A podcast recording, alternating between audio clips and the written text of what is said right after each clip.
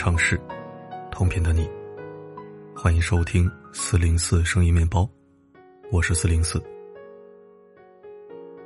昨天因为一些琐事纠纷停更了一天，今天我录制了两篇文章，头条和二条，供大家收听阅读，算是补交作业吧。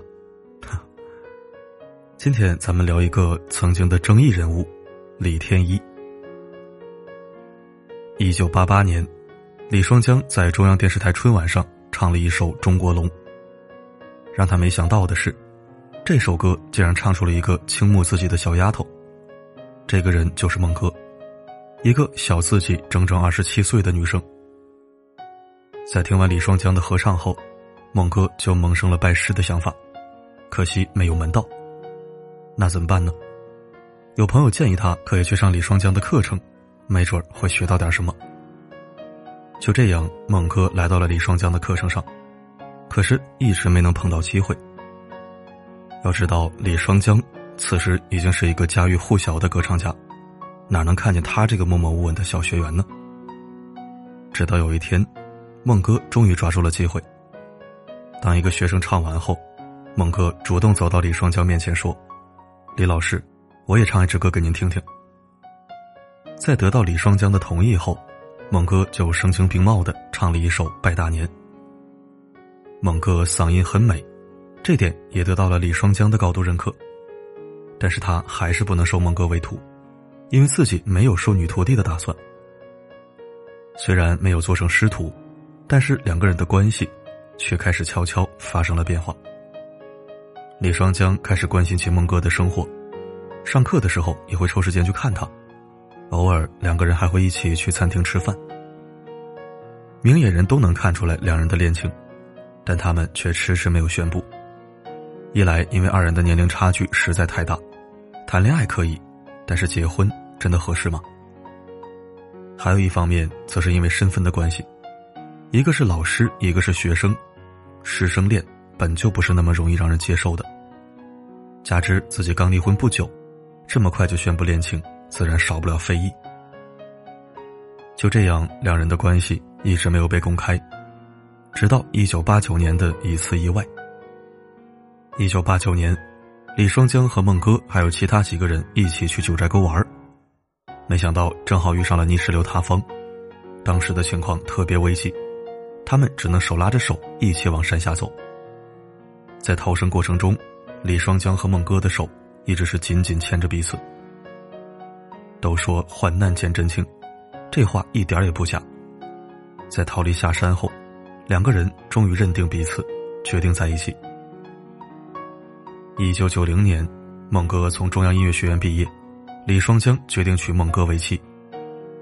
同年十月二十号，两人在友谊宾馆举行了婚礼，正式结为了夫妻。婚后的孟哥一共怀过三次孕，第一次的时候自己正在准备考试。结果因为一些原因，孩子不幸流产了。第二次怀孕后的孟哥小心不少，但还是没能留住孩子。后来孟哥在第三次怀孕的时候，两人商议好，如果这次再留不住就算了。然而生活中的事情就是这么奇妙，你越是不抱希望的时候，生活越会给你突如其来的惊喜。一九九六年，孟哥生下一名男婴。为了表达自己对儿子的期望，李双江给他起名为李天一，寓意为天下唯一。因为是老来得子，所以五十七岁的李双江对于儿子李天一的一切，那是格外的上心。李天一刚出生，因为身体孱弱，被送进了保温箱里。为了照顾儿子，李双江三天三夜没有敢合眼。医院有护士吗？当然有啊。但是李双江还是不放心，毕竟这个孩子来的太突然了，所以只能自己亲力亲为的照顾。李天一的到来给家里带来了很多笑声，也成了父亲李双江的重要培养对象。四岁学习钢琴，为了让儿子有更好的资源，李双江凭借个人交情，为他请来了中央音乐学院著名钢琴教授韩建明。八岁学习书法。教他的老师是清华大学的方志文先生。十岁时顺利加入中国少年冰球队，不仅多次参加国内外少儿冰球比赛，还连续两届荣获全国希望杯青少年儿童钢琴比赛二等奖、中国作品演奏奖。十三岁的时候，李天一还被评选为最年少的海淀区书法协会会员。儿子傲人的成绩，成了李双江得意的资本，逢人便夸赞：儿子聪明，小小年纪就能记住好几千个英语单词。同时，也让李双江更加确信自己的价值与方法，那是没有问题的。他的教育方法是什么呢？就是不要压抑孩子的天性，也不要让孩子必须按照你的方法去成长。在《鲁豫有约》里，李双江说：“孟哥就希望孩子必须要得诺贝尔金奖，必须要当一个大人物。”但是李双江认为这完全没有必要，因为你不可能要求孩子什么都好。不要把孩子得罪了，孩子就是要有个性、有棱角，不能要求他都听话。所以他对孩子的教育就是顺其自然。但是这也造成了他溺爱孩子的问题。李双江对于儿子有多溺爱呢？鲁豫曾问李双江，平时会不会因为教育儿子而动手？李双江说：“不打，舍不得，有时候真想打，但不能打。”劝说我们吓唬一下，还没有打，自己的眼泪先掉下来了。甚至是甘愿给孩子当马骑来让孩子高兴。然而他们忘记了，溺爱不是爱，只不过是对孩子的一种甜蜜的摧残罢了。心理学家李玫瑾教授曾说过：“孩子的胃口是喂出来的，孩子的脾气是带出来的，孩子的无耻。”是百般迁就逆出来的。不肯放手的父母，永远养不出独立优秀的孩子。可惜的是，李双江这对父母，直到孩子犯法进了监狱，都没能明白这个道理。刚入学的时候，李天一人缘还比较好，因为他才艺很出众。但渐渐的，他嚣张跋扈的性格就开始显现出来。比如他的同学王波，化名。就曾因为他的特殊地位而遭受过不公的待遇。那是李天一还在上学的时候，几个人在一起玩抓人游戏，突然李天一就推了自己一把。因为他推我，我就反抗了一下，结果还被他打了。事后，王波将此事报告给了老师。结果李天一不但没有被训诫，反而是自己被老师批评了一顿。也就是从这个时候开始，班里人知道了，李天一这个人。家庭背景不简单，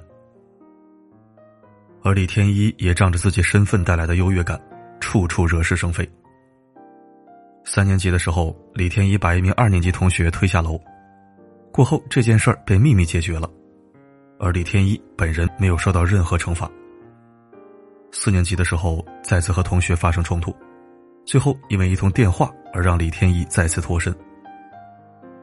后来去美国读书的时候。因为和一个同学产生不愉快，他直接把对方的蛋白粉换成了洗衣粉，并且威胁对方：“赶到中国来，我就弄死你。”李天一嚣张跋扈的性格是身边人公认的事实，当然，除了他的父母。二零一零年，李天一十四岁，母亲孟哥将自己开过的一辆宝马车送给了儿子。收到宝马车的李天一觉得车子不够档次。就去一家宝马改装俱乐部，花了三十万，给车子从头到尾改装了一番。那个时候的他并没有驾驶证，但这并不妨碍李天一开车，毕竟他知道身后有爸爸这个后台。但是人在河边走，哪能不湿鞋呢？李双江不是神，他权力再大，也收拾不完儿子在外面惹的烂摊子。二零一一年九月六日，李天一惹上事儿了。在北京海淀区某小区门口，一对开车准备拐入小区的夫妇遭到李天一的殴打。李天一带着车上的几个朋友，追着彭先生殴打，最终将彭先生头部打得鲜血直流。车上的彭先生妻子早就和孩子们吓成了一团，抱在一起。当围观者表示要报警的时候，李天一怒吼一声：“谁敢报警？”但这件事儿最后还是被曝光了。事后已经七十多岁的李双江立马跑去医院，给受害者鞠躬道歉。对不起，我宁愿你们用棍子把我打一顿。儿子犯错，父亲买单。正因为李双江毫无底线的溺爱，才让李天一在劳动教养一年后，再次被送进监狱。这是二零一三年二月十九日，北京市警局接到一名女子报案，声称自己在二月十七日，于一家酒吧内被李天一和其他几名男子灌醉，而后拉到附近一家宾馆轮奸。接到报警后，警察立即开展工作。二月二十号，李天一等五人被抓捕归案，而年仅十七岁的李天一，也以轮奸罪，再次被判处有期徒刑十年。该恶性事件爆发之后，有网友建立了李天一吧，在这里有数万名网友发帖揭露李天一的恶行。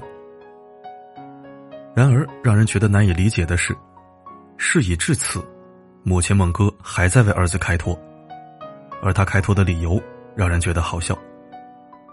在孟哥写给北京海淀区人民法院的信里，他多次提及自己儿子是受害者。为什么是受害者？因为儿子已经具备了性能力，面对一个如花似玉的姑娘，要让我那个处于青春期且有过这方面体验的儿子完全不顾诱惑，这是不可能的，且是没有人性的。而且这不算是轮奸，因为事前没有与女孩子谈价，事后也没有付钱，所以连卖淫嫖娼都算不上。至于事后没有去看女孩，那更是因为他害了自己的儿子，是他主动勾引自己的儿子。所以自己才是受害者，而且他坚信孩子的本质是忠厚善良，做错事情因为他还小。一个人要有多三观炸裂，才能说出这种话来？如果真的有始作俑者，那应该就是你这个是非不分的母亲吧？李天一入狱后，蒙哥就开始了自己重金求子之路。为了救儿子出来，四处散播受害女主的照片，并且加以威胁。而他的这些行为，也再次引起了网友们的不满。所幸这次李天一没有因为特殊身份而逃之夭夭，他终于为自己所做的一切付出了相应的代价。为了让儿子以后可以抬头做人，李双江为儿子改了名。可是你的儿子可以重新生活，那被伤害的女孩又该怎样重新开始呢？女孩在遭遇了不幸后，就一直精神恍惚。因为治疗效果不佳，随后被转入到精神病医院治疗。如今已经过去八年的时间，但对女孩来说，事件产生的流言，已经将他的生活彻底撕毁。当然，李天一的未来也并不乐观。李双江对儿子的成绩很上心，可是他忘了，比成绩更重要的是先教会孩子做人。如果这是一味的溺爱给予。那对孩子来说，无疑是一种灾难。教育家马卡连科曾说：“一切都为了孩子，为了他牺牲一切，这是父母送给孩子最可怕的礼物。”作家巴尔扎克写过这样一个故事：一位面粉商人十分娇惯自己的女儿，为了给女儿铺路，让她过上贵妇人的生活，他把家族的大半财产都给女儿做了陪嫁。在女儿婚外情曝光后，这位富商一边为女儿收拾烂摊子，用钱打发情人，一边用自己少量剩余的家产去维持女儿的生活。然而，他的无私，培养的却是女儿的自私。在榨取了父亲最后一点养老金之后，他就被无情的抛弃了。惯子如杀子，这就是溺爱无度的后果。比如李天一。已入狱的李天一在监狱里劳动改造，受不了拘束，十年牢狱生活太艰难，曾想自杀。而李双江夫妇依然在外面各种上演，为儿子以后出来做准备。可是儿子逝去的青春，他们又该怎么挣回来呢？在儿子出事后，李双江也开始反思自己，可惜世上没有如果，所有的一切行为，都必须。要自己买单，这个谁都逃不了。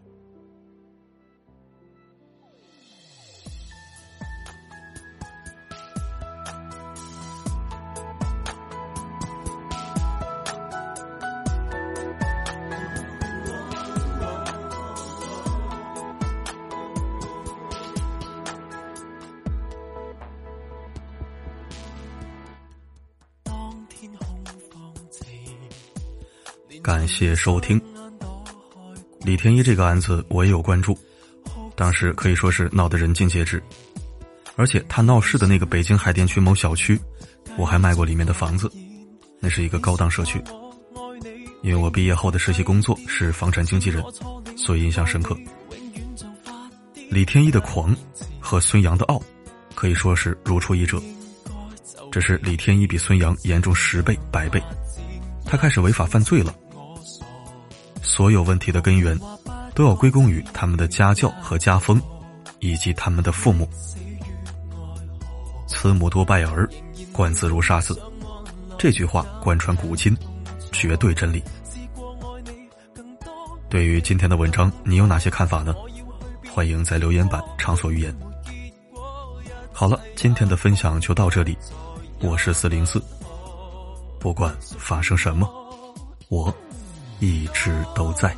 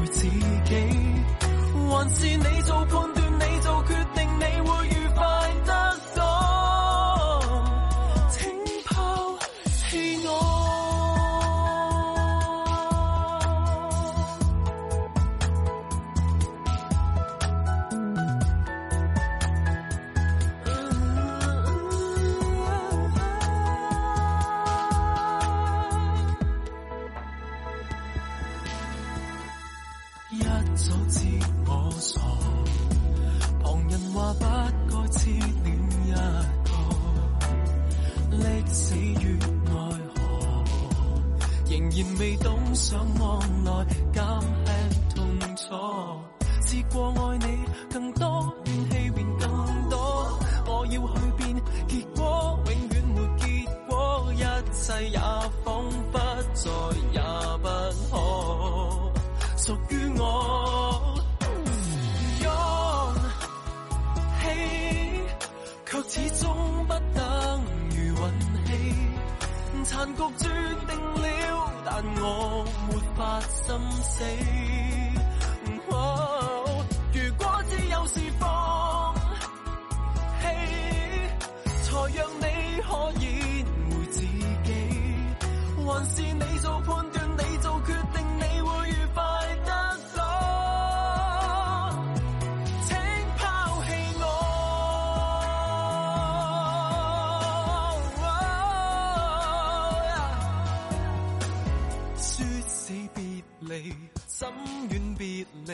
仍然是极爱你。宁愿是绝情的你，先把我抛弃。